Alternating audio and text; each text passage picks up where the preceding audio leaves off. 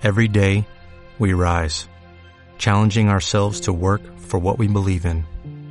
At U.S. Border Patrol, protecting our borders is more than a job, it's a calling. Agents answer the call, working together to keep our country and communities safe. If you're ready for a new mission, join U.S. Border Patrol and go beyond.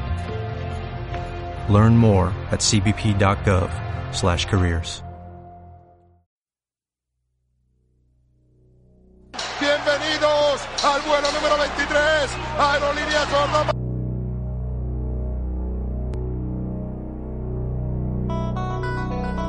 Finds Rose.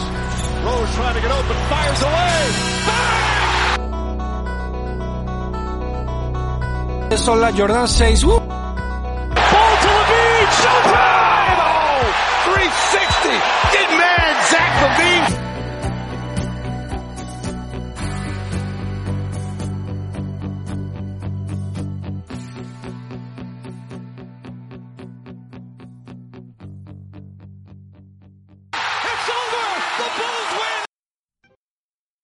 Buenas a todos y bienvenidos una semana más al Triángulo de Benny, tu podcast en castellano sobre los Chicago Bulls. Los Bulls están con un 9-13, 40,9% de victorias, 12 avos de la conferencia este y cuartos de la división central. No ha cambiado mucho la cosa. ¿No, chicos? Muy buenas, Nacho. Muy buenas, Kiko. Muy buenas, ¿qué tal?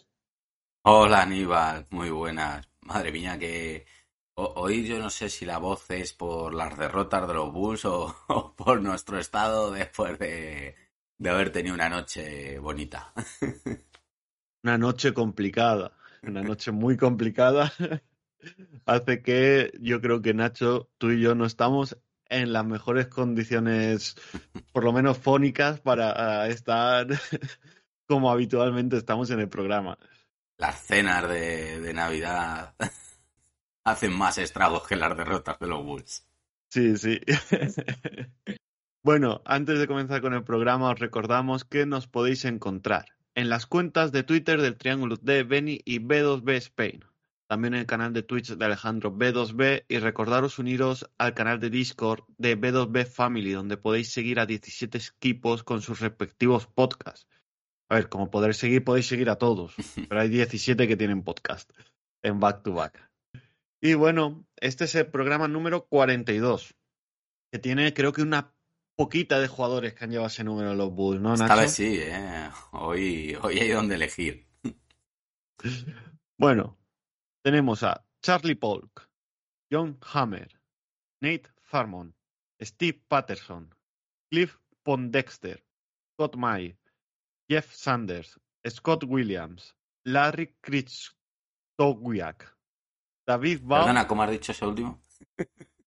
Larry Kristowiak, David Baum, Elton Brand, Doniel Marshall, PJ Brown y Robin López. Mm. ¿Con qué nos quedáis, chicos? Kiko. Pues yo me quedo con el pelazo de Robin López. ¿Tú, Nacho? Eh, si me dejo llevar por el corazón, Robin López, yo creo que se ganó el corazón, ¿no? de toda la afición cuando, cuando estuvo en Chicago. Y yo creo que sigue siendo un jugador muy querido, ¿no? Por, por la afición, eh, con esos juegos, ¿no? Con Bull, que incluso luego cuando salió de, del equipo seguían teniendo. Y, y bueno, que fue un jugador además que yo creo que cumplió, ¿no? A ver, yo creo que no tiene nivel para ser pivot titular, quizá menos en una NBA actual, pero, pero en aquel momento la verdad es que era de lo más potable que teníamos. Aunque por calidad habría que quedarse con, con Nate Thurmond, ¿no? Yo creo que sí. Wow. Pero. Eh, Nacho, perdón. Eh, no, no, eh, iba a decir que nos vendría genial ahora un, un stopper, un jugador como Thurmond ahí en, en la pintura. Sí, desde luego. Eh, Yo yo no lo que, lo vi. Perdón. no, yo lo que iba a decir solo es que eh, lo lógico es quedarse con Robin López porque visualmente son los mejores momentos Mm. que tenemos y encima como últimamente, no dentro de la cancha. Kiko, ¿ibas a decir algo? No, eso que, que a Zurmón eh, no, lo, no lo he llegado a ver yo realmente. Aparte, bueno, es del 75-76, ¿no? Según estoy Sí. eh, viendo, pero que no, que igualmente tampoco lo he visto, ¿no? Eh, aún, aún así por internet. Yo creo que la, la camiseta con la que todo el mundo imagina a Thormond, yo por lo menos, ¿eh? con la de Warriors, más que con la de los Bulls. De hecho, en Chicago estuvo una temporada y un poquito de tiempo, nada más. Pero bueno, pues era un pivo de la época, muy duro, muy bueno defensivamente, ponía un montón de tapones, eh, físicamente era una bestia. Y bueno, promedió más de dos tapones por partido en su carrera, teniendo en cuenta que la mayor parte del tiempo de la que jugó no se, no se computaban estos datos. Que incluso si se hubieran computado, yo creo que en los inicios hacía más. Era, era una mala bestia ahí en la pintura. Muy atípico para el juego de hoy en día, pero, pero yo creo que no nos vendría mal tenerle para determinados momentos. Pues sí. Bueno, esta semana sí que tenemos noticias, tenemos unas cuantas, así que creo que vamos a pasar a las noticias. Crónica en rosa y con un prestigioso columnista de la prensa de Chicago. Bueno, el 29 del 11, según Sam Charania, los Chicago Bulls firmaron una extensión de contrato a Billy Donovan después de los playoffs de la temporada pasada, sumando años a su contrato original de cuatro años. Eh, esto, chicos, hace que el debate que tuvimos la semana pasada sea inútil, porque directamente nos han pegado un sopapo y nos han dicho, ya está renovado por mucho que queráis tirarlo. ¿Qué os parece la noticia? No os voy a preguntar mucho, no, no profundicéis mucho si queréis, porque luego tenemos el debate que creo que... Bueno, en el debate hoy tenemos otra cosa, pero no, no tenemos a Donovan, que ya, ya le tratamos la semana pasada. Pero yo creo que, que ha sido un poco para callar todas esas rumorología, ¿no? Que había. Eh, el debate nuestro de la semana pasada sobre la renovación o la salida de de Billy Donovan no era una cosa solamente nuestra, no era algo que, que estábamos nosotros solamente diciendo, era algo que se estaba hablando mucho sobre, la- sobre todo el entorno que rodea a los Bulls, tanto por parte de los periodistas como por parte de la afición. Entonces, el ver ese ruido mediático que había alrededor de, de las críticas de Donovan, yo creo que han hecho que la front office quiera filtrar.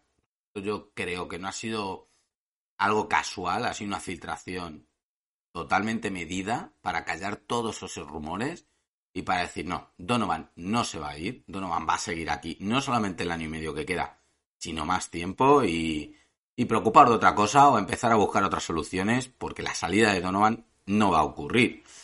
O sea que es algo con lo que vamos a tener que Lidiar. lidiar o vivir unos cuantos años más y vamos a ver eh, si encontramos soluciones en- búsqueda de asistentes.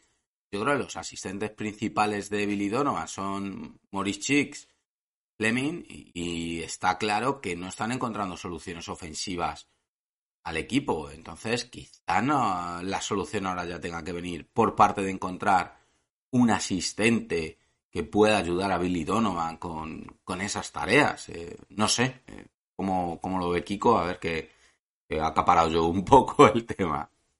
No, básicamente lo mismo, ¿no? Si al final Donovan se, se queda, eh, hay que buscar lo que has dicho tú, ¿no? Otras soluciones. Eh, buscar un asistente que se adecue a su estilo eh, podría ser una de las mejores soluciones o también no sé si aún el, el hacer el equipo más a Donovan, pero no sé. Yo creo que lo mejor sería, como has dicho tú, buscar un asistente que se adecue, o por lo menos que, que también, que también esto, ¿no? Que también, eh, aparte del juego, del estilo de juego de Donovan, pues pueda aportar más en lo que no, en lo que no tiene Donovan. Mira, Que complemente, ¿no?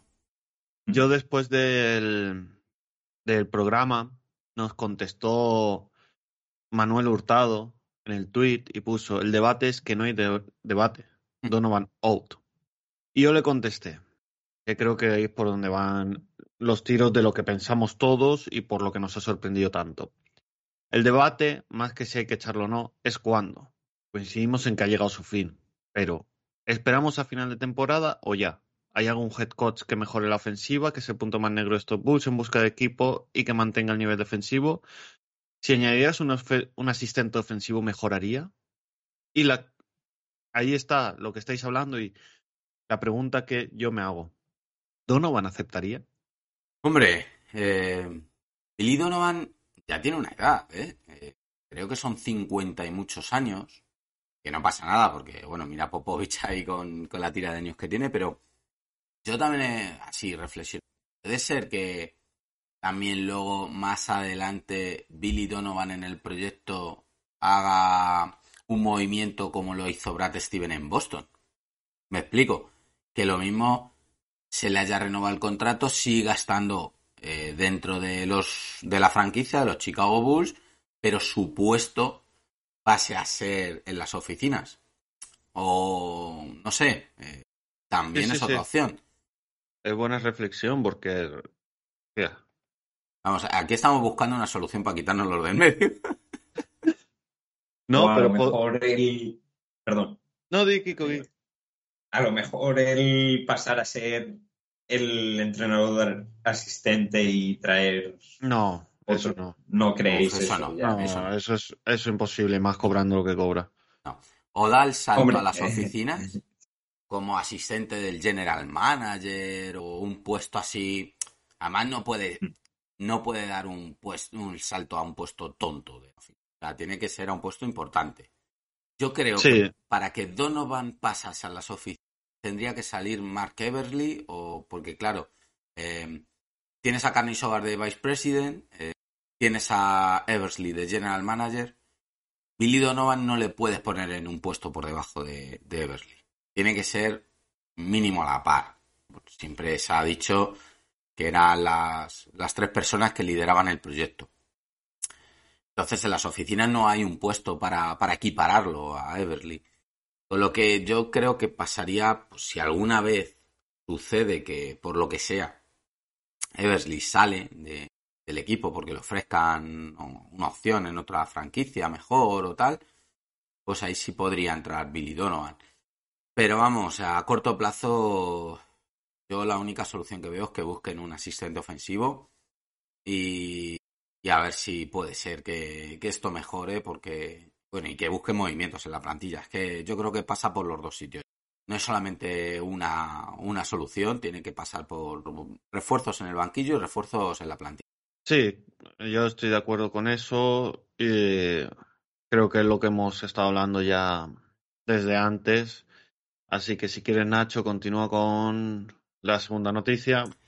Sí, el día 29 de noviembre, por cierto, ya estamos en diciembre, 3 de diciembre, pues el 29 de noviembre, el, el mismo Charania, el mismo día que saca el rumor de, bueno, el rumor, la noticia, la filtración de la extensión de Billy Donovan, poco tiempo después, dice que dentro de las oficinas de los Chicago Bulls existe eh, confianza en que Lonzo Ball pueda volver en 2023 pronto. Dice early, eh, exactamente lo que tuitea es eso, early, eh, pronto en 2023, o sea, en los primeros meses de 2023.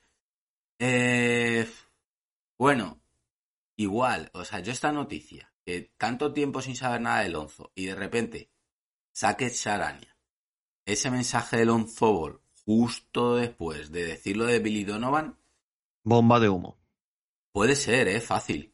Pero muy, muy fácil es una bomba de humo. O sea, a mí me sonó muchísimo a eso, en plan de la noticia de Billy Donovan va a causar un montón de ruido, de que la gente empieza a hablar de por qué, de tal, no sé qué, porque la gente ahora mismo estaba quería la cabeza de Billy Donovan.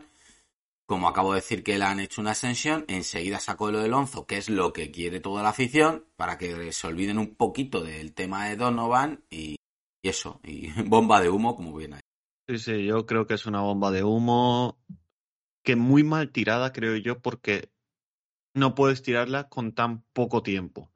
No puedes tirarla, creo que fue menos de una hora de diferencia entre Mm. noticia y noticia. Eso o esperas un poquito más porque sabes que va a crear revuelo y tienes que esperar a que las aguas se calmen un poco porque tiras eso y encima los fans se van a cabrear más porque ven que el estado sigue sin mejorar realmente porque no te dan fechas exactas, no te dan el estado en el que se encuentra, no hay vídeos, no hay fotos, no hay nada. Le tiras eso y encima es que les recuerdas que Lonzo Ball sigue fuera cuando seguramente es y sin seguramente es el segundo mejor jugador de- que ha estado que estuvo la temporada pasada mientras los Bulls estuvieron bien. De Rosen el primero y él el segundo. Si Sí. miramos por completo, él mejor que de Rosen porque encima la Claro. defensa era una bestia. Entonces, el que mejor estaba jugando en tu equipo, de repente se lesiona y llevamos ya casi un año esperando. Cuando se suponía que era para dos meses, como... al principio era para dos semanas.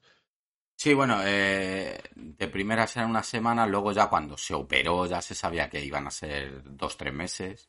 Sí, pero hasta que se operó pasó un tiempo en el que no Mm, dijeron es. nada, que dijeron que una semana o dos y luego no se supo nada hasta que se operó. Mm, Yo sí que es cierto que, ya hubo un temor en aquella época cuando lo compararon en algunas, en algunos medios, en algunas fuentes, hicieron la comparación con Nan, con el jugador de los Lakers, que es originario de Chicago también.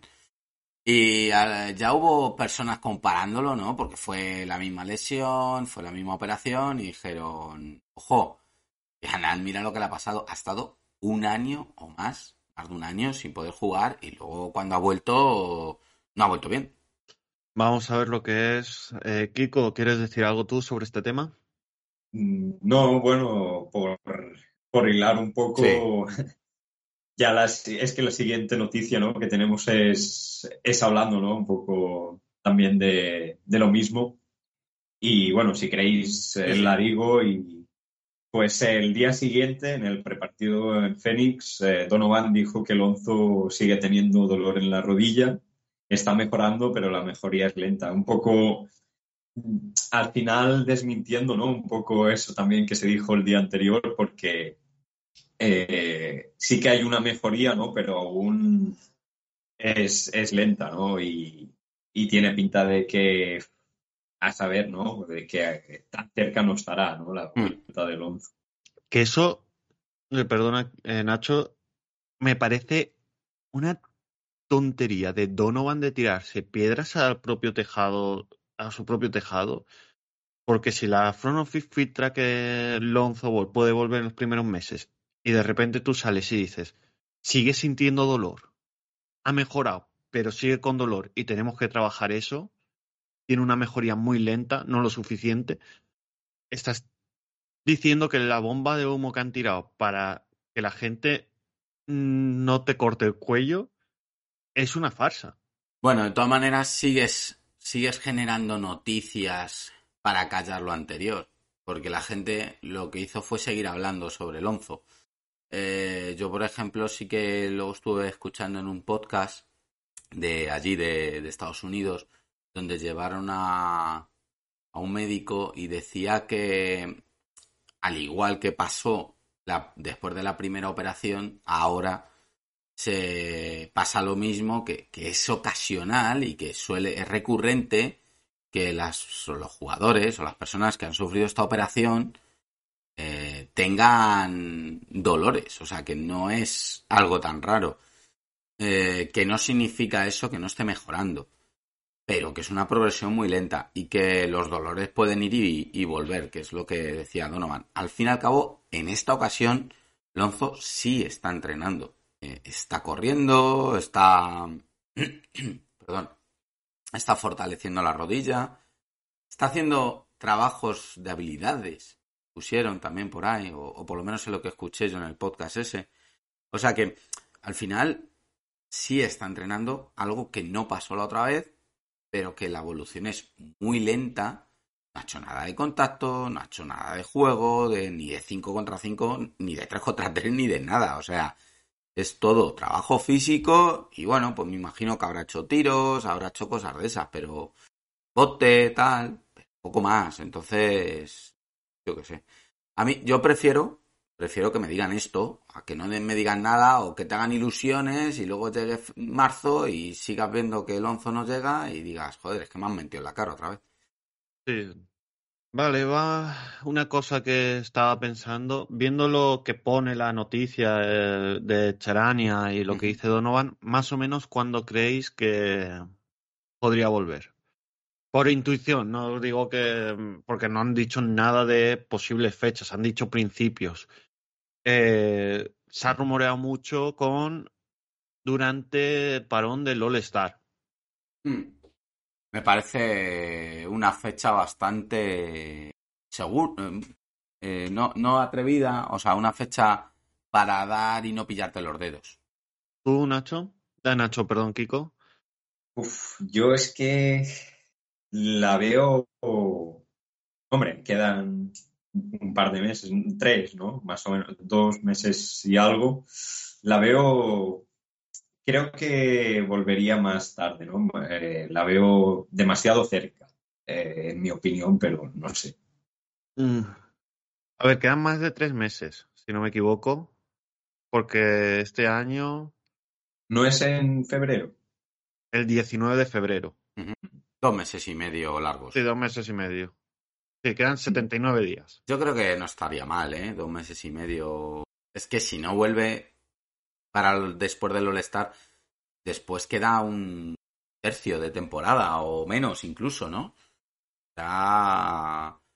Luego tienes que meterle en dinámica de, de competición, de equipo. O sea, es que ya no te llega para los playoffs. Si no vuelve en esa fecha, olvídate ya del onzo esta temporada.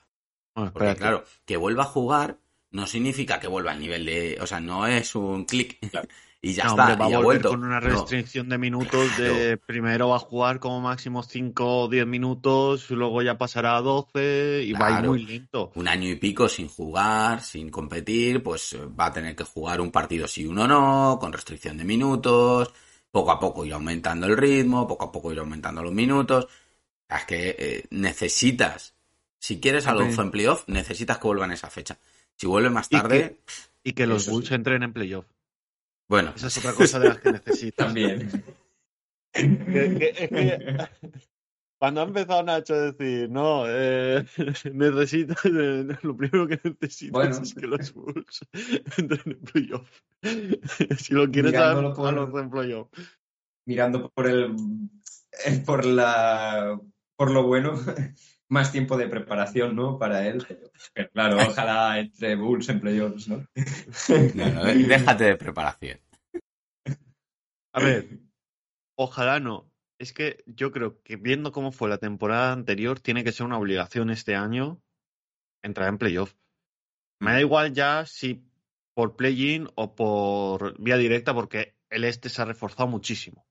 Pero viendo cómo fue, yo creo que tiene que ser una obligación para Billy Donovan meter a este equipo en playoff porque es el mismo equipo que el año pasado, incluso con mejor banquillo.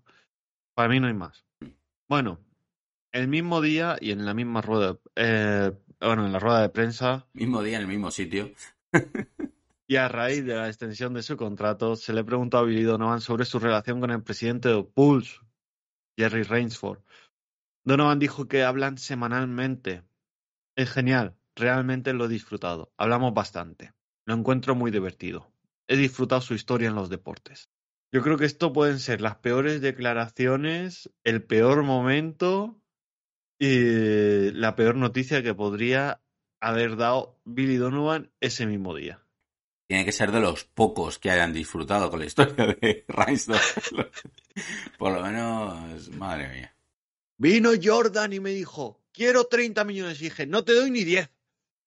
Vaya tela. Eh, a mí no me ha gustado absolutamente nada esta noticia, este comentario, porque me, recuerda a, que hemos vuelto otra vez un retroceso. Parecía que ya eh, no teníamos a Reinsdorf en, metiendo mano en los Bulls. Parecía que se había desvinculado, que le había dado ya a, a, su hijo Michael el control, que él ya solamente se ocupaba del béisbol, que ya estaba mayor tal, que no estaba tocando cosas de la franquicia y de repente que salga esto es como, perdona, pero que sigue todavía hablando con la front office, con el entrenador. Entonces, Hablamos la semana pasada. mm, yo sinceramente no me lo esperaba para nada. Pensaba que, que ya por fin sí se había desvinculado. Ya muy mayor, ya la verdad es que no, no tiene tampoco el conocimiento del deporte que puede tener como tenía antes, por lo menos, y no, no, entiendo qué, qué pinta ahora ahí. Y A ver, este apoyo de decir que hablan todas las semanas, pero bueno, que es su madre o qué. con suerte, lo único que hace es hablar con Donovan porque son cercanos en edad. Vamos a pensar positivamente. A jugar a la petanca.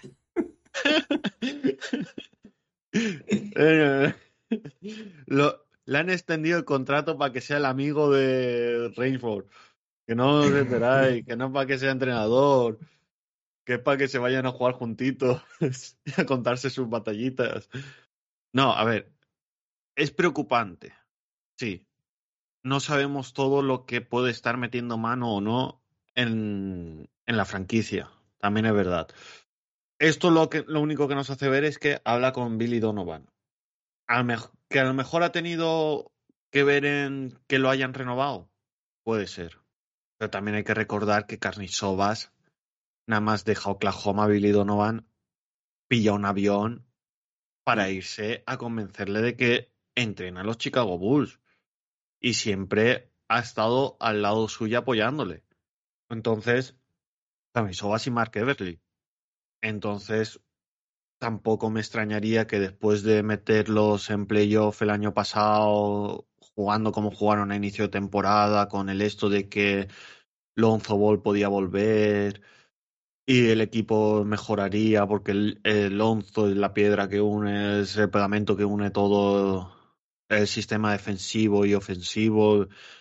A lo mejor cogerían y dirían, vamos a renovarte porque si mejoramos el equipo un poquito en el banquillo y con lo mismo que tenías al principio del año pasado conseguiste ser primero durante mucho tiempo, ¿por qué no? Esta temporada con mejor banquillo. No voy a decir que lo que nos falta para ganar partidos es Lonzo Ball, pero a lo mejor ahí está el eje de su renovación y Rainford no tiene nada que ver. A mí lo que me parece es que vuelvo a lo mismo, ¿eh? Una declaración antes habla de que Lonzo es tal y en la siguiente mete más leña al fuego de su renovación. No sé si lo hace a postas o es que no entiende o no se ha enterado aún de que eh, la fan base de los Bulls tienen muy entre ceja y ceja a Rainsford y cada movimiento que ha hecho en los últimos años. No lo entiendo. La verdad es que no es la manera de ganarse la afición, ¿no? este comentario. No, ¿Y Pero bueno, a ver, eh, lo que tenemos y qué vamos a hacer? que muchos años ya llevamos diciendo, sigue ahí, pues va a haber problemas muy profundos. Nacho, ¿Os parece que dale con la mejor noticia de la semana. las- es una noticia triste, Aníbal. Seguro que, que la fanbase está apenada por ello y es que el 30 de noviembre eh, somos conocedores de que una leyenda de los Chicago Bulls ha, ha tenido que retirarse del baloncesto y es Hutchinson. Qué cabrón. Es que. Eh, No te rías, cabrón. es que ha empezado con lo es una noticia triste. eh, Eh, una leyenda de los Chicago Bulls. Seguro que la fanbase está penada. Bueno, todos recordaréis a Hutchinson por sus grandes Por momentos por en TikTok. Por su TikTok famoso riéndose de los Bulls, Eh, pues ese chaval se ha retirado. Sí. Eh, si es que en esta vida vale más callar ir de listo muchas veces y bueno. Eh, la verdad es que a mí me ha sorprendido muchísimo, porque yo creo que, a ver, no, no era un jugador desde luego para hacer carrera, pero bueno, yo que sé, que por lo menos para G League o Europa sí que tenía, sí que tenía nivel, ¿eh? jugador así físicamente era, era potente en salto, yo qué sé, que en Europa yo creo que podría haber hecho algo. Me sorprendió. No sé si es que habrá tenido algún otro tipo de problema, tal cual. La verdad es que estaba totalmente desaparecido el mapa y muy inteligente no parecía. Entonces, bueno, ya sabéis que fue un pick 22 de lo de primera ronda. Para todos estos que hablan de vender jugadores por picks de primera ronda, recordar, Charles Hutchinson fue una primera ronda. ¿Vale? Estos son las primeras rondas, luego muchas veces. Y, y Jokic fue una segunda. Eso. Y Ayo. Eh, que, que el draft es muy bonito reconstruir alrededor del draft cuando te sale bien, pero que muchas veces te sale mal. Te pueden salir muchos Hutchinson. Y, Eh. y luego esos picks no te valen para nada. Pero que es que me parece una tontería lo del draft, que es que ya lo hablaremos en su momento cuando se acerque el draft y esperemos que no tengamos que hablarlo porque los Bulls hayan entrado en playoff y la ronda no sea nuestra. Yo es que prefiero comprar realidades. Prefiero vender pick del draft, porque luego es una lotería. Y ya cuando eres el pick uno y sabes que te va a venir un súper fuera de serie, pues todavía te puedes ilusionar. Eh, Cuando no sabes ni qué puesto del draft es, que luego es un pick como este, un 20, un no sé qué, un 22 fue Charles, pero que un 20 te puede pasar lo mismo, incluso en un 15 te puede pasar lo mismo. Anda que no ha habido pufos. Y detrás de Hutchinson ese año, en segunda ronda, jugadores súper potables, súper buenos, que siguen hoy en la liga y, que van a hacer carrera. Creo que Vanderbilt es de ese mismo año del draft. O sea, que es un jugador que no vendría de lujo ahora, por ejemplo. Hay muchos. Si no, Vanderbilt es otro parecido. Y que hay muchos undrafted Claro. que están triunfando en la liga, Caruso mismo. Mm. Eso es. Bueno, pues Es que- eso. Perdón. Sí, sí. Kiko, perdona. No, iba a decir yo que incluso llegándote el número uno tampoco es una seguridad 100%, porque Claro. eh, hay casos que llega como el número uno y, por ejemplo, luego eh, me viene a la mente Markel Full. Para mí no fue número uno o número dos, creo, y al final mm, lo veo como rol, ¿no? Más que un, una estrella, ¿no? Sí, y luego todos los problemas que ha tenido de lesiones. Eso también te puede joder, aunque seas Claro. muy bueno también. Y bueno, yo por hilar un poquito y soltar, no sé si es de esta semana, pero lo he visto que se ha vuelto viral esta semana, es de mucha gente hablándolo, que Bill Simmons ha dicho que traspasaría, que un buen traspaso sería traspasar a DeRozan y Vucevic por Westbrook y las dos rondas de 2027 y 2029.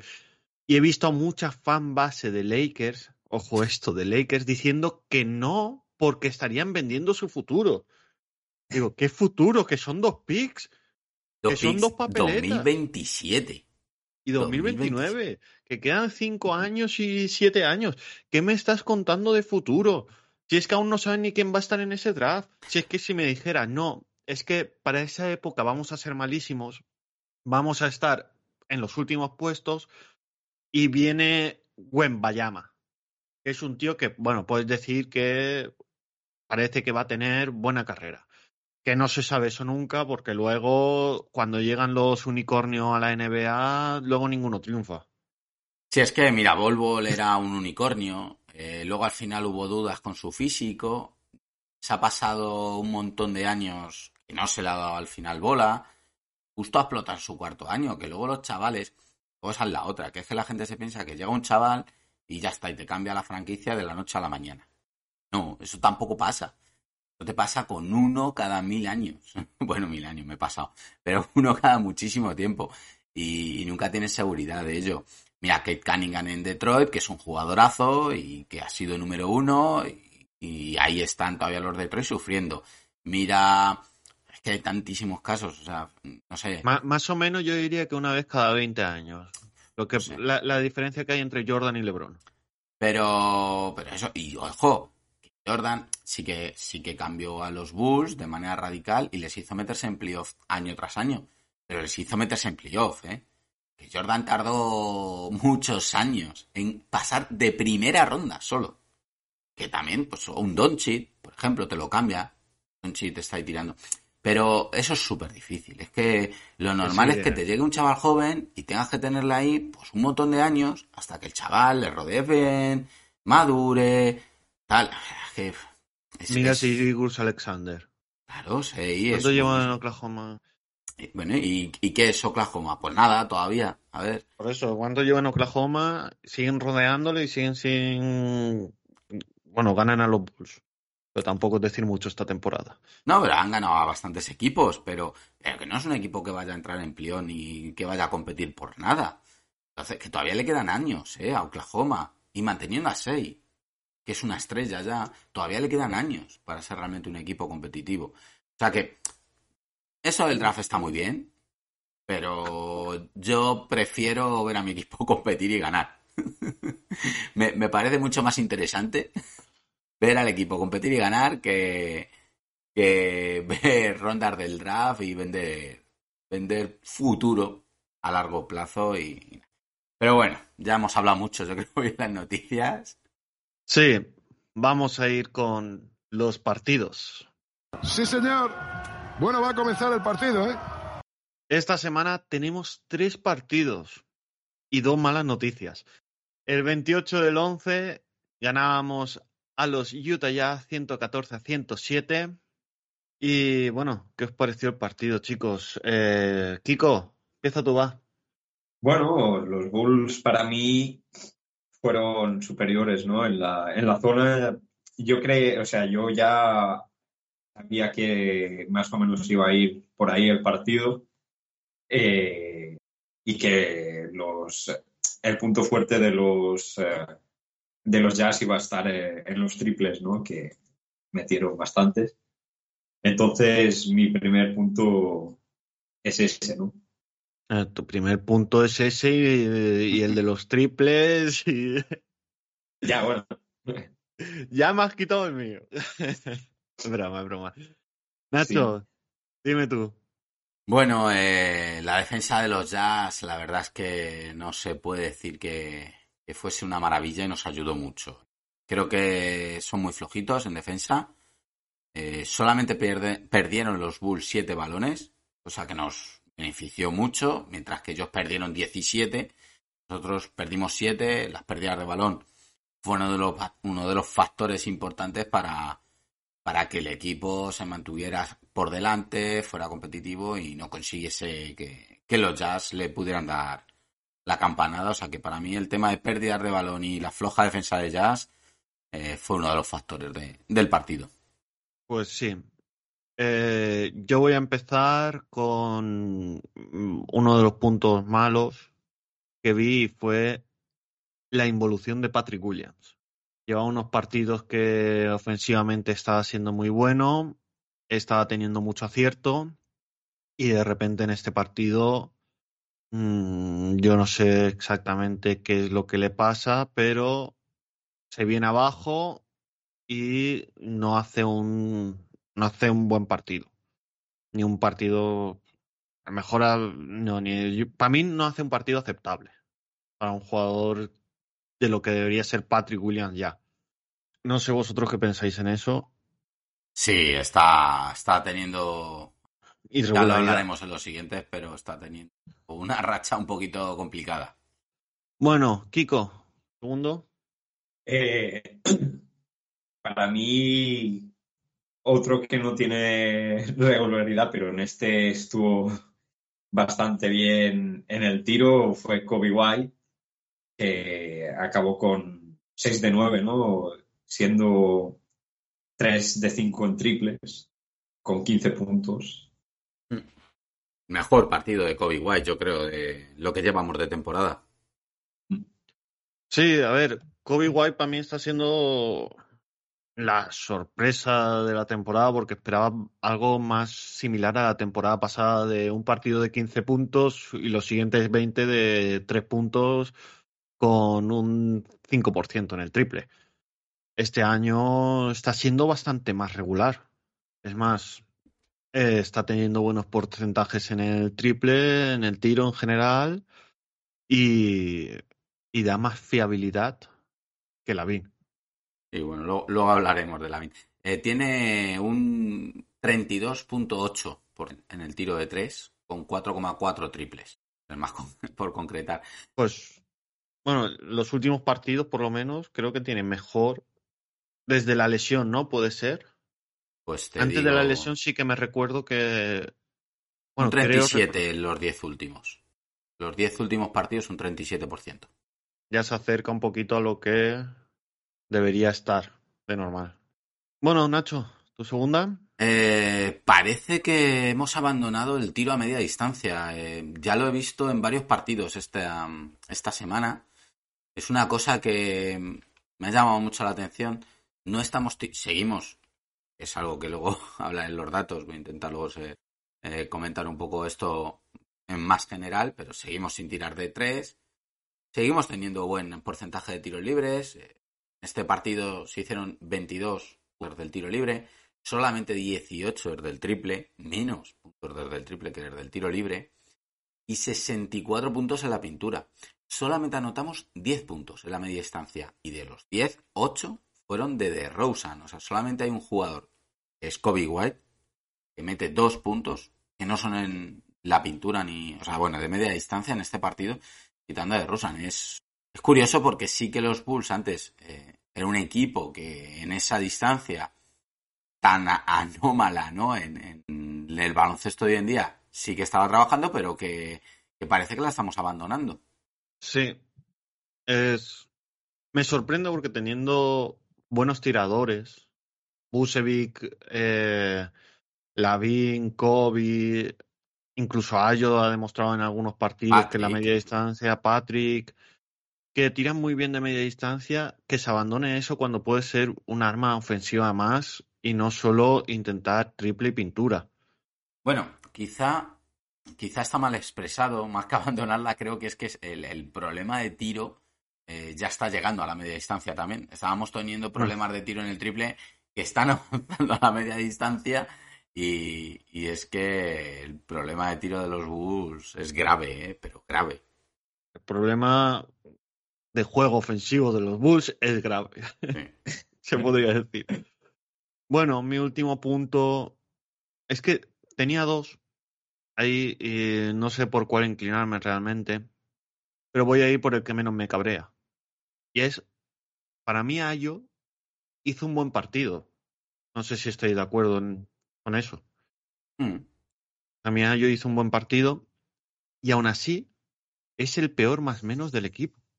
No sé si es que compartir minutos con otros jugadores que no tal eh, le, le condiciona mucho luego a eso, aunque es algo que no nos deberíamos fijar porque muchas veces hemos visto eh, jugadores que han hecho partidazos y que han ayudado a la victoria teniendo un más menos negativo, pero me sorprende porque hay un jugador que lo ves aportando en todo y de repente tiene un menos 7, cuando para mí hizo un gran partido. Entonces, Es algo que ya comentamos hace tiempo. No sé si os acordáis cuando traje lo de las alineaciones. Al final yo estaba siempre, ¿no? En, en las alineaciones con peores más menos.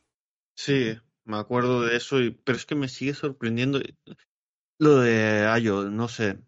Mm. Y ver a Lavin con un más 11 me sorprende más. Bueno, los más menos son complicados. Sí. Y bueno, ese era mi último punto. Eh, ¿Queréis decir algo más sobre el partido? Que no se haya comentado. Buena victoria, ¿eh? Mejor de lo, de lo que parece. Que los Jazz están siendo un equipo bueno y, y luego de hecho ganaron un buen partido. O sea, que, que tampoco es fácil sacar una victoria de Utah y, y hay que dar algo de valor también a las victorias. Pues sí. Luego, el día 30 del 11, nos enfrentamos a los Phoenix Suns. Bueno, mm, creo que el equipo no llegó a presentarse en el campo. Lo de enfrentarse ha sido muy optimista ahí. Sí, sí. Yo creo que no llegamos a, a pisar el- la cancha. Entonces, eh, los, los Phoenix Suns jugaron un partido contra el logo de los Chicago Bulls y lo ganaron. 113 Bulls, 132 Phoenix Suns con 51 puntos de Booker. Y si no me recuerdo mal, 30 también Dayton, sí, 30 Dayton. Hmm. Es que hicieron casi la mitad de los puntos, bueno, más de la mitad de los puntos entre dos jugadores. Es brutal. Me río por no llorar. Nacho, empieza tú esta vez, va. Bueno, eh, eh, es muy complicado porque, porque salieron pocas cosas. Bien. Eh, vuelvo a dejar el dato de 66 puntos en la pintura, 27 en la línea de tiros libres, para Chicago estoy hablando, ¿eh? y 12 solamente en la línea de 3, que es que fue horrible. Otra vez metemos solo 12 puntos desde la línea de triple, con lo que, bueno, pues muy, muy, muy poquitos, 8 puntos desde la media distancia, todos en esta ocasión desde Rosa. O sea, sigue, vuelve a ser otra vez el único eh, perdona, 12 de. Sí, sí. Eh, 8 puntos de la media distancia, que lo tengo aquí apuntado solo de Rosen. Eh, el equipo básicamente solo anota desde el tiro libre y la pintura. Solo anota desde ahí. Y ahí es muy difícil que la NBA moderna intentes siquiera competir con un contender si tus únicas armas son la pintura y la línea de tiro libre. La verdad es que sí. Chico. Ya me ha quitado un punto Nacho, que era el del triple, pero bueno, realmente eh, tuvo muy mal los Bulls, Auro. Tuvo muy mal segundo cuarto, ¿no? En el tiro y muchos fallos, fallo tras fallo, que bueno, que realmente... Tuvo, muy mala parte.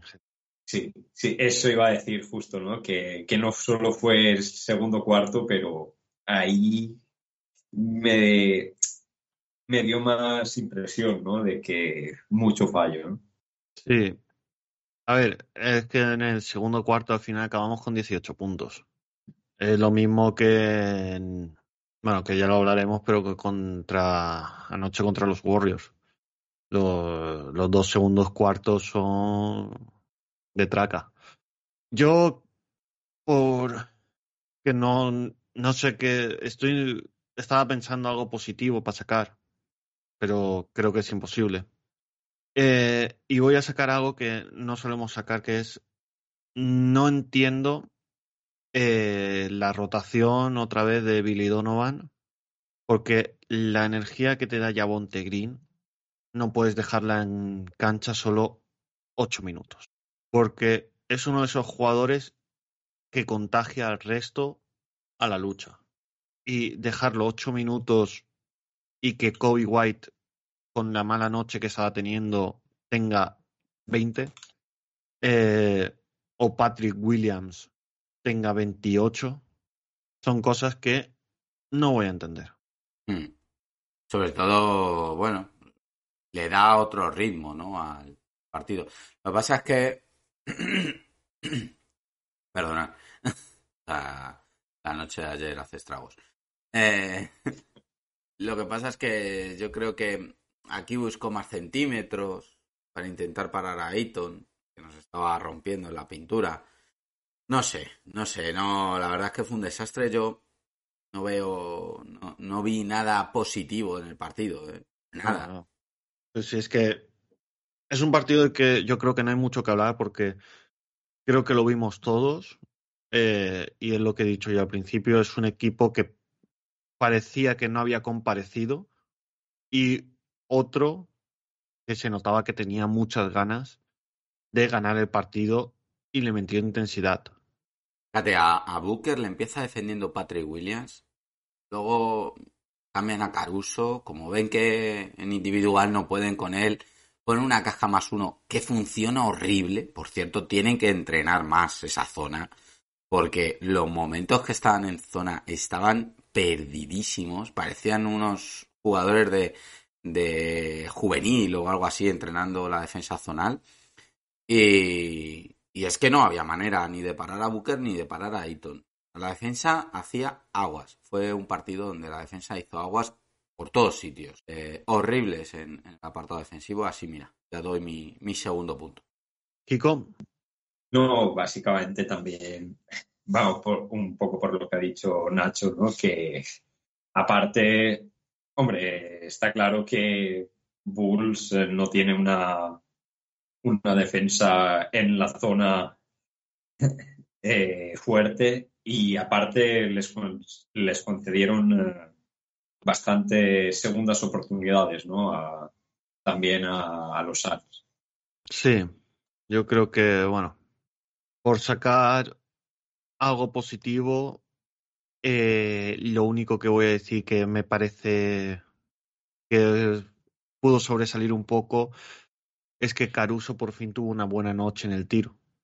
Tiene algunas, es irregular, pero Caruso no es, no es de lo peor eh, que tenemos de todas maneras en cuanto a tiro. No, no, no, no. No me refiero a que, que esté mal Caruso, o sea, que sea el peor en el tiro. Pero sí que es verdad que últimamente estaba aportando mucho defensivamente y a lo mejor cuando más puntos necesitábamos de Caruso se quedaba. Hmm. Cuando más necesitábamos a 3 se quedaba en 0 de 1, 0 de 2. que Caruso nunca ha sido un 3 ¿eh? Ha sido D. no. Es que eh, Caruso.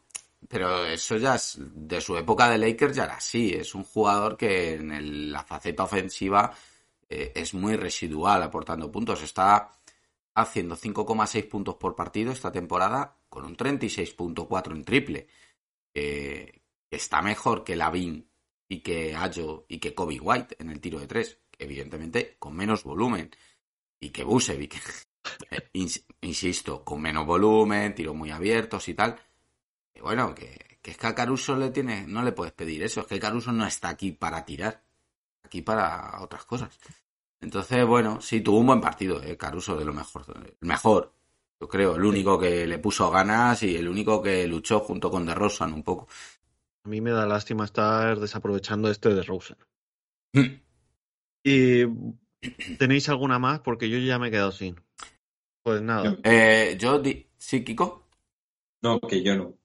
Yo diría eh, que a ver si Lavín coge apuntes de lo que es un líder y de lo que es un jugador franquicia y de lo que es una superestrella. es lo que él dice siempre que él, siempre se le ha comparado un poco a Booker, esa capacidad anotadora que tiene. Es que Booker le da más de una vuelta. A ver, pero es que es hablar de dos ligas distintas. O Lavin exige cosas, cuando él demuestre cosas como Booker, entonces las podrá exigir. Y vamos, fue un golpe de realidad. ¿eh? Una leche de esto, un mazazo de, devolverte a tu sitio, decir. Pues bueno, vamos a pasar con el último partido de la semana, que fue la noche, día 2 del 12. Los Bulls pierden 111 a 119 contra los Golden State Warriors. Eh, voy a empezar yo esta vez y voy a decir que, como hemos comentado Nacho, pese que el partido al final parecía que podíamos incluso llegar a ganarlo, en los últimos minutos.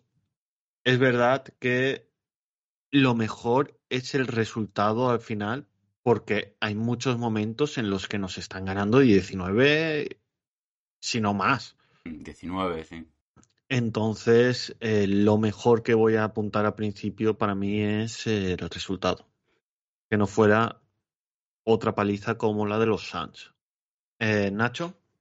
Pues, uff, la verdad es que es un partido donde no tenemos otra vez el día en el tiro. A vez sufrimos con el tiro. No tenemos el día ni siquiera en los tiros libres, donde hacemos un 16 de 24. Porcentaje horrible.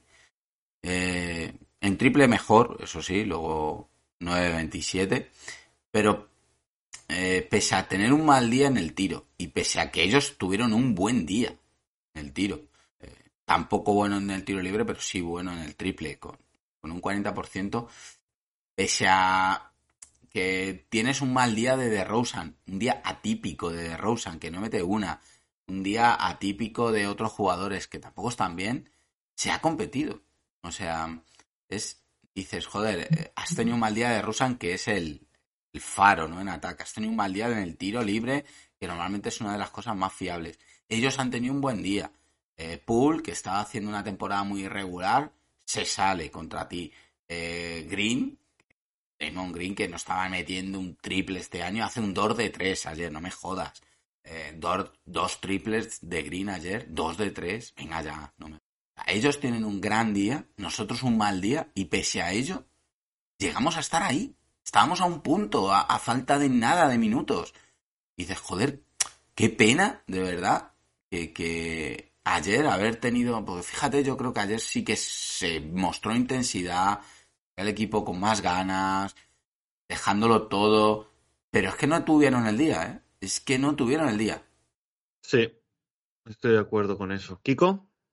Eh, bueno, eh, sí que es cierto lo que dice Nacho, ¿no? Que, que ayer no tuvieron el día, pero sí que hay, o sea, para mí sí que es eh, el conjunto, a lo mejor no de, bueno, de Rosen pues estaba mal, ¿no? Y, y al menos dentro de lo malo, porque el partido se perdió, que se podría haber ganado, ¿no? Como habéis dicho. Pero en general aportaron más puntos eh, en conjunto, ¿no? En plan, no solo los únicos, ¿no? De Rosa y tal, sino que el grupo aportó, eh, creo que hubieron varios, ¿no? Con más de 10 puntos, bastantes, creo, en verdad. Mm, dos jugadores. Cinco, cinco jugadores en ¿Cinco? total. Sí. Ah, bueno, sí, cinco, pero tres de ellos son las tres estrellas. Ah, bueno, claro, sí. Sí. Claro, no, él creo que se refería fuera de las estrellas solo Goran Dragic y Javonte Green. Hicieron 14 y 13 respectivamente.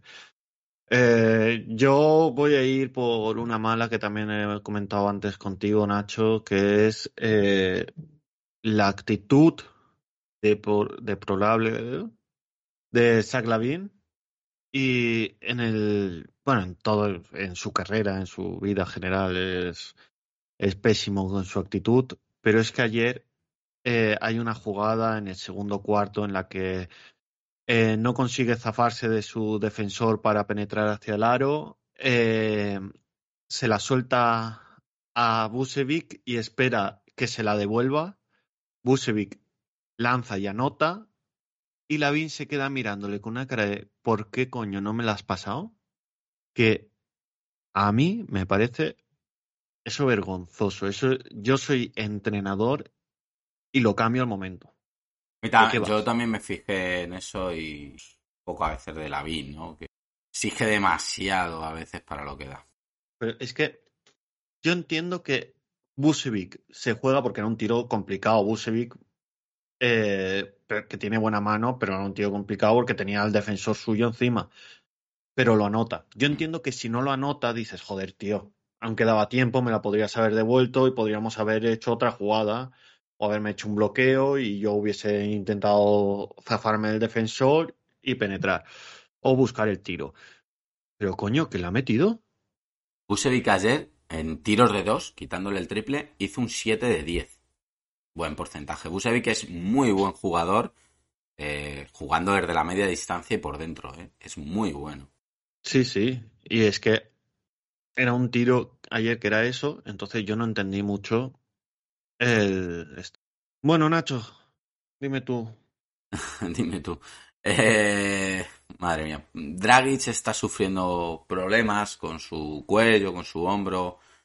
Parece que ayer ya se le vio un poco mejor, sobre todo en ese tiro. Más, otra vez más suelto, con más dinámica, más minutos. Jugó 23 minutos y aportó muchísimo. Me gustó mucho Dragic ayer. eh. No solo por esos 14 puntos, eh, sino que da 5 asistencias también.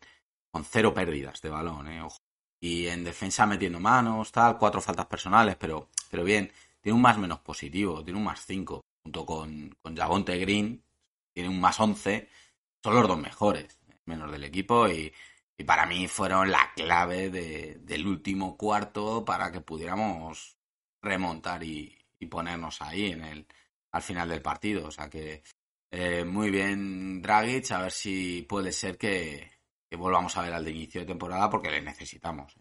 Sí, la verdad es que la caída un poquito de Draghi, que es también a consecuencia, o sea, ha sido la consecuencia de que los Bulls se fueran cayendo, porque era un gran líder desde la segunda unidad. Sí.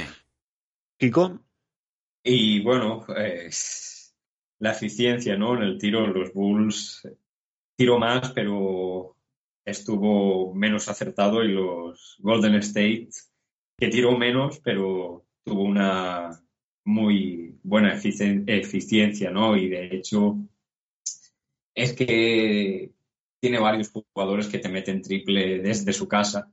Por ejemplo, Jordan Poole metió uno desde el medio del campo también. Sí, pero bien eso fue, un- ¿eh? eso fue una patata. Eso fue una suerte que, vamos, lo tira 100 veces y no lo vuelve a meter. Sí, porque no estaba solo, ¿eh? estaba defendido además. Cuando te los tiran así con step back y tal, pues bueno, pues lo tiene muy entrenado, pero es que ahí estaba defendido, macho. Quedaba el típico de que queda un segundo de posesión y me tiro esta chufla aquí, aunque tenga al tío encima, porque ya no queda otra. Y la metió, una pena, ¿eh? Porque, joder, esos tres puntos luego fíjate al final del partido, eh, porque pierdes de ocho el partido, pero, pero hay un momento que nos ponemos a uno. Eh, quítale esos tres puntos, te pone ganando, la forma en la que llevas ya el clutch no es para nada igual. Pero bueno, Pues sí. Y nada, eh, voy con mi último. sí, sí, sí. Y para mí el último es algo que Lavin ha criticado y que para mí fue una buena decisión, que fue quitar a Patrick Williams y Ayo del equipo titular y meter a Javonte Green y Alex Caruso. Para mí es una buena decisión de Donovan, tenía que mover algo, tenía que intentar cosas. Para mí es una decisión acertada. Encima meter a Javonte Green, que te da una energía increíble, y Alex Caruso, que es un líder defensivo que a lo mejor eso le cuesta más a Ayo siendo su segundo año. Y me parece que hizo un gran papel ahí Donovan en el movimiento de los jugadores anoche. Muy, muy, muy de acuerdo. De hecho, si no lo hubieses dicho tú, lo habría dicho yo. Y, creo que, es fundamental ¿eh? el, cambio. Sí, para mí fue incluso eh, la rotación durante el partido. Me pareció que estuvo muy bien. Mete a Drummond, no hace nada en cinco minutos, lo quita y ya no vuelve a salir.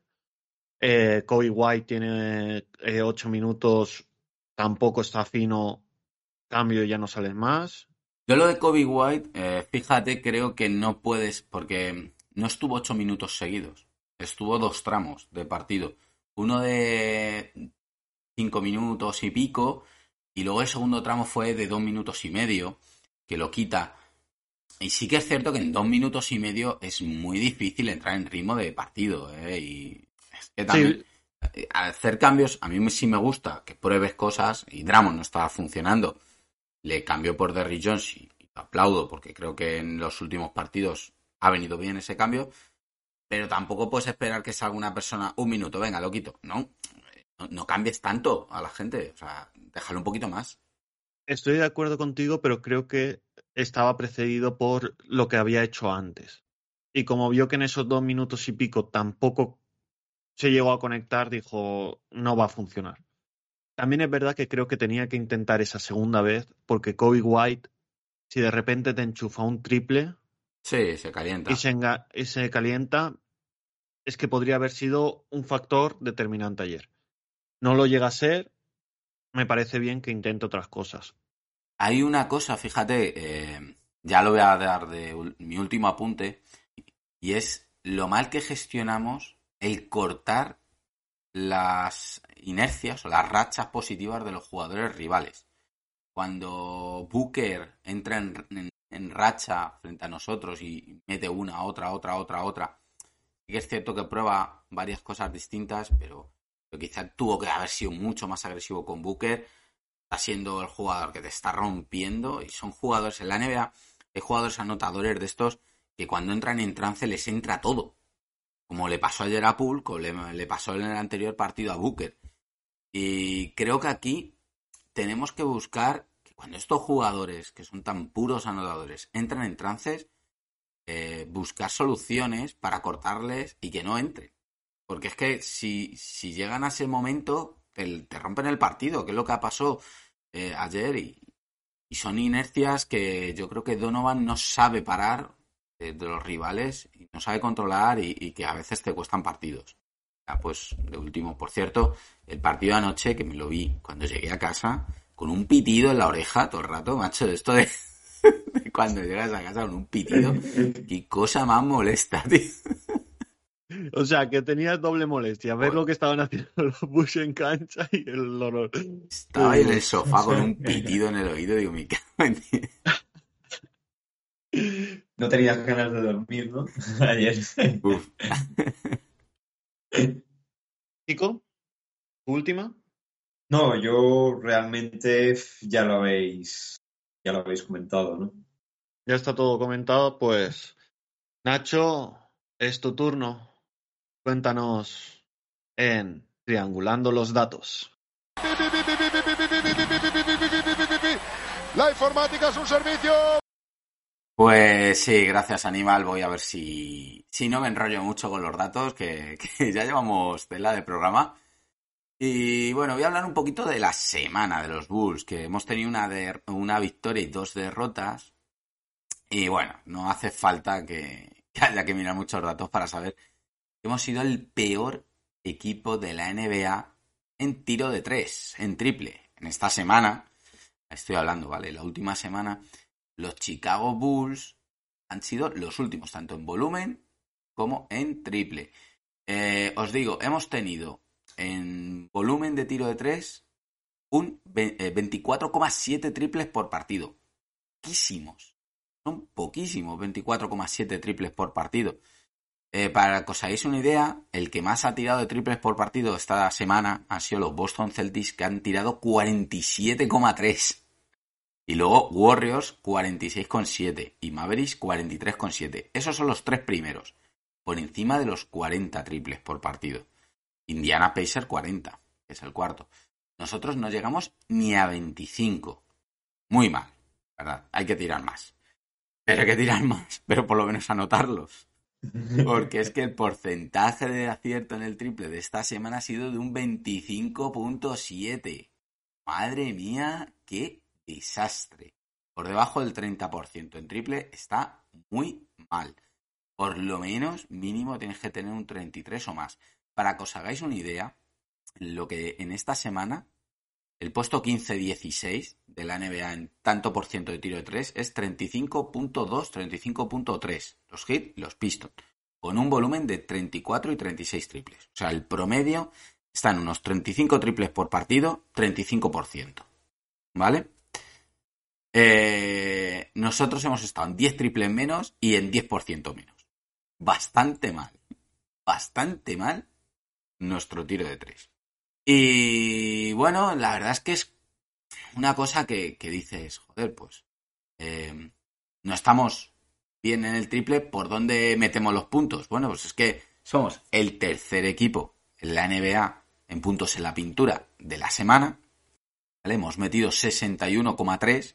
Fíjate que me parece increíble que haya hasta más equipos que hayan metido más que nosotros porque, porque ha sido espectacular la cantidad de puntos que hemos metido en la pintura. Por encima están Lakers y Knicks. Hablo siempre de valores de solo esta semana, ¿vale? Eh, somos el equipo número 7 de la NBA en puntos en fast break, ¿vale? Mm, Contras, 17 por partido. Somos el equipo, también estamos bien en puntos en segunda oportunidad, no tanto, pero bueno, ahí no estamos, mal del todo. Y en puntos en, por pérdidas del rival, somos los segundos, con 23 puntos. Somos bastante buenos en ese sentido.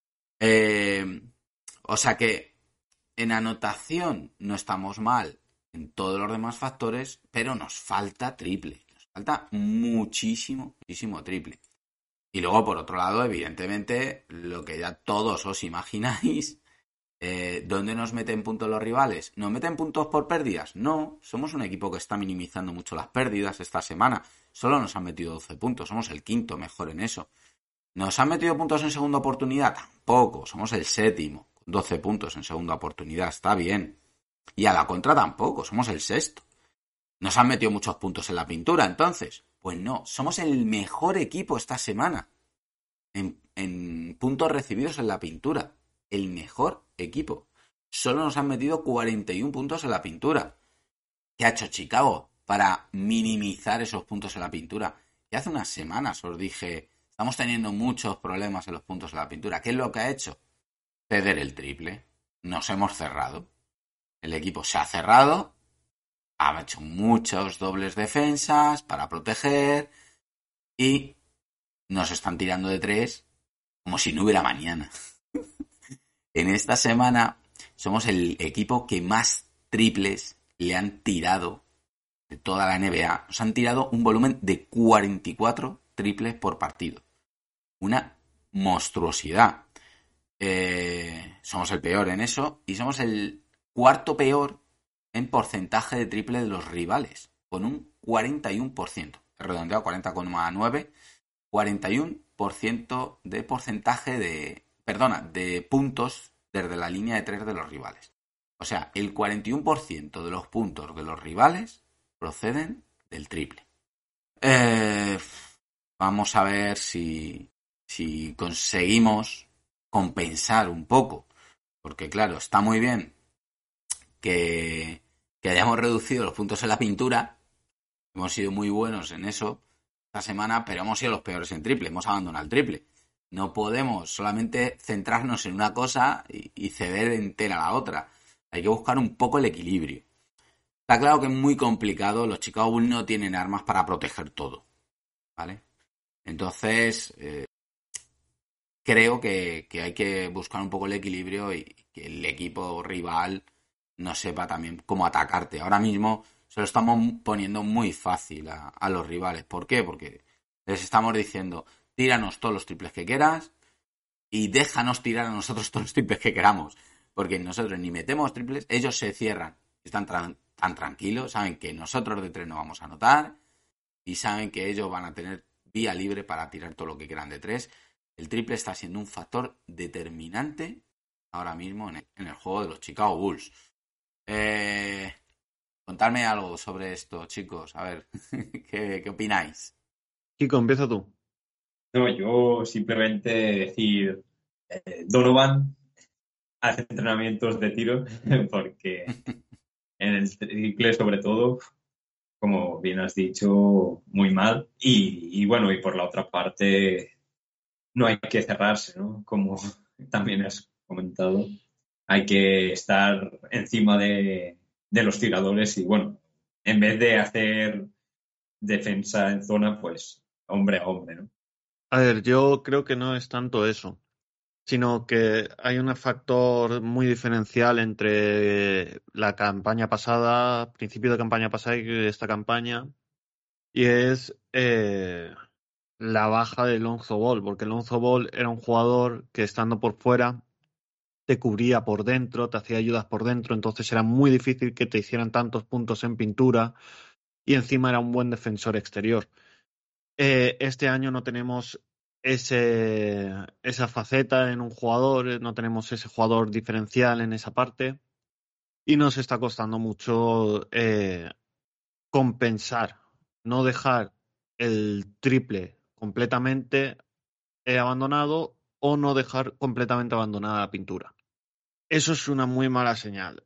Eh, debemos eh, compensar y yo creo que ahí se, lo que más conviene es un traspaso por un ala pivot que ayude a defender eh, la pintura y así podamos seguir defendiendo la zona exterior. Sí, es, eso parece lo más fácil y lo más sensato. Ahora, eh, en el tiro nuestro, yo ya no sé qué pensar. Yo ya no sé si es que. Está claro que los Bulls no son el equipo con mejores tiradores de, de, de la NBA. Pero tampoco creo que estén para estar tan mal. Yo ya no sé si es confianza o que porque yo estoy seguro de que los pones a entrenar y entrenan el tiro un montón y seguramente cuando entrenan el tiro se hacen 20, 30 seguras sin fallar y con un alto porcentaje de acierto. Pero claro, no es lo mismo tirar tú contra la canasta solo que tirar con un defensor delante. Y creo que eso es lo que deberían entrenar. Tiros punteados porque si los están entrenando, no los están entrenando bien. No sé, algo falla. También un tema de mentalidad, bueno, habría, habría que estudiarlo más a fondo. Sí, a ver, tendríamos que estar ahí día a día para ver cómo entrenan, claro. qué es lo que entrenan y todo. Complicado. Pero es muy complicado.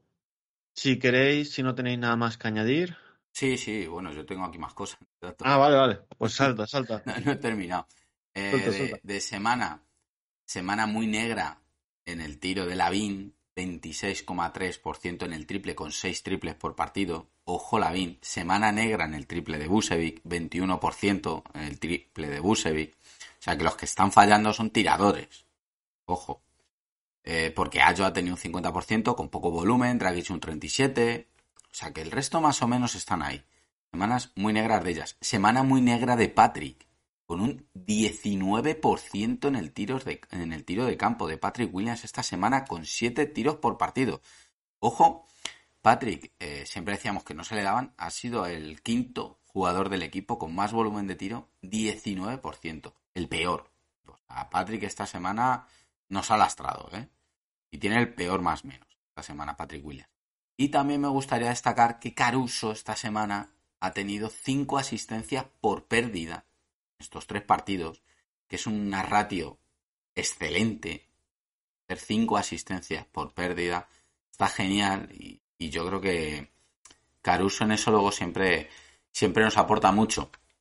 Y para terminar, lo que he dicho antes era un poco más datos, ¿no? refrendaba un poco los datos anteriores. Para terminar, que sepáis que los Chicago Bulls han tenido el calendario más duro de la NBA de sus 22 primeros partidos, según una estadística avanzada llamada Darko, y de varias cosas. Hay una gráfica por ahí en internet que, figuran los Blazers y los Chicago Bulls según, con el calendario más duro. Pero esa gráfica se hace antes de que los Bulls jueguen en Phoenix y en San Francisco. Porque claro, si a esos dos partidos le sumas que Chicago o sea, si a esa gráfica, a esos datos le sumas estos dos últimos partidos, pues hemos tenido un calendario durísimo, claro, que no excusa los malos resultados, ojo, pero sí que es cierto que hemos tenido un calendario durísimo.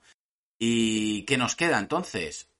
Según Tanquiatón, hace ahí una estadística un poco extraña del calendario que le queda a cada uno de los equipos, los Chicago Bulls tenemos el cuarto calendario de la NBA más, más flojo, iba a decir más soft, más flojo, más suave, ¿no? De aquí a final de temporada. No es nada indicativo de que es que ahora ya se vaya a ganar mucho, pero eh, por aportar algo, algo de moral a, a todo esto de los datos, pues bueno, parece que hemos pasado una fase complicada del calendario, que empezamos muy difícil, a la contra que el año pasado, que empezamos con el calendario más sencillo y terminábamos con el más, más difícil, este año ha sido totalmente lo contrario. Hemos empezado con el más difícil y a partir de ahora la cosa se suaviza. Nos queda uno contra Boston, nos queda otro más contra los Phoenix, contra Warriors, nos quedan tres contra Cavaliers, que, tres contra Milwaukee Bucks, uno contra Denver y dos contra Grizzlies. Esos son los que nos marcan como difíciles.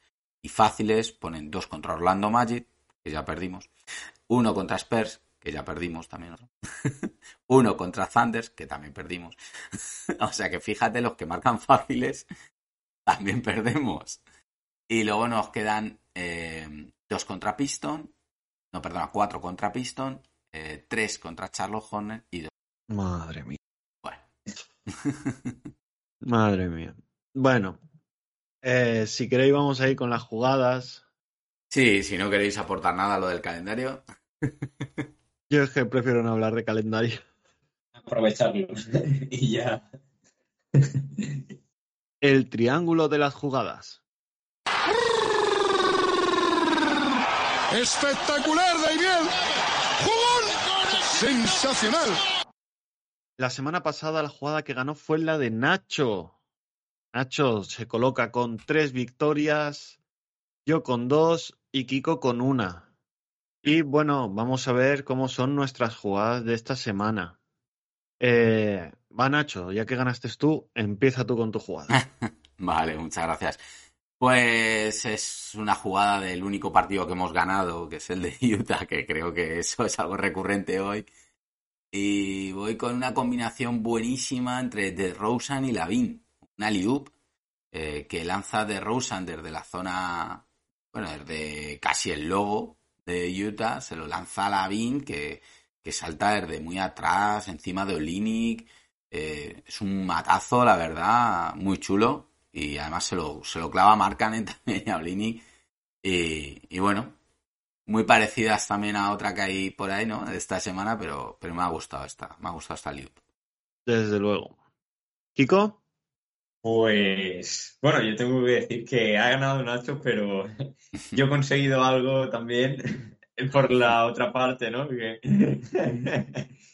que también me siento orgulloso de ello. ¿Y qué pasa? O sea, quiero decir, no suele pasar, ¿no? Que nadie se quede con el 0% de, de votaciones. Entonces, es algo complicado de hacer también.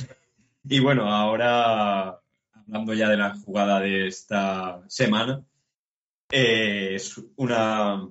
Es del partido de Utah Jazz también. Eh, recupera el, el, balón. A ver. Bueno, realmente es, es un tapón que pone eh, que pone Drum, creo que es, y recoge el balón Draghi y, y salen rápido con, con, un pase ¿no? que le da sobre el centro del campo a Lavin y Lavin desde fuera de la zona del triple le pone un, un a, a Jamonte Green que, bueno, salta y la machaca, ¿no? A dos manos. Sí, bonita jugada también. La que decía yo, que se parecía, ¿no? Por el tema de Alius, pero incluso está, incluye defensa, es más completa. y bueno, voy a ir yo con la mía. Y es una en la que Lavin roba el balón a un mal pase de Markkanen. Eh, se da la vuelta y ve a Kobe White corriendo la cancha, se la da y hace un mate en la cara de Lauri Markkanen.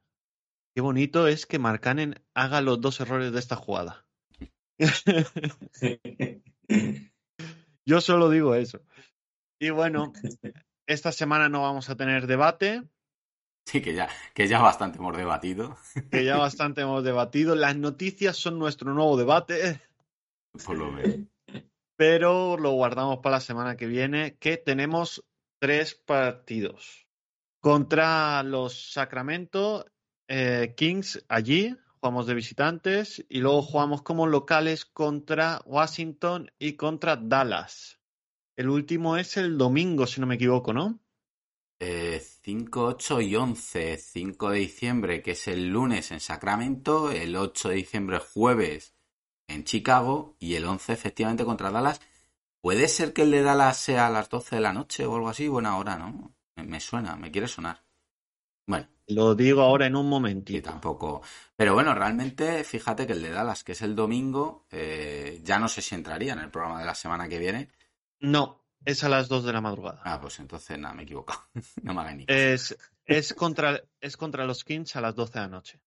Ah, es el de los Kings, entonces, el sí. del Vale, pues. Oye, mira. Eh, Vamos a tener dos programas, eh, dos partidos la semana que viene. Kings pues. y Wizards. Así que. Nada, esto es lo que nos queda de semana. Para la semana que viene meteremos otra vez el de Mavericks, porque no se habrá jugado, entonces lo volveremos a meter, que volvemos a tener un back-to-back la siguiente semana. Ahora que lo estoy viendo, domingo Mavericks, lunes Hawks.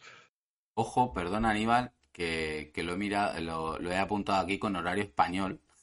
O sea que no, es el de Sacramento, es el 4 domingo el de Washington Ah. es el 7 miércoles y el de Dallas es el día 10, pero claro que es el 11 ya en España, ¿vale? Perdonad que lo he apuntado, me ha, me ha traicionado la página de la NBA con el horario. No pasa nada. Todo error sea eso. Todo lo malo que pase sea eso. Bueno, pues ya está, ya lo hemos dejado claro. Mm. eh, como es eh, correctamente. Y para que lo tengáis claro vosotros, los oyentes. Y nada, muchísimas gracias un día más, chicos. Y muchísimas gracias a todos los que habéis llegado hasta aquí. Que hoy, hoy hay tela para Sí. llegar hasta el final del programa con lo largo que es y lo duro que ha sido la semana, realmente. Así que nada, muchísimas gracias. Nacho, ibas a decir algo, perdón. Sí, no, nada, que sí, que sí. Así que nada, muchísimas gracias a todos y hasta la próxima. Chao. Chao.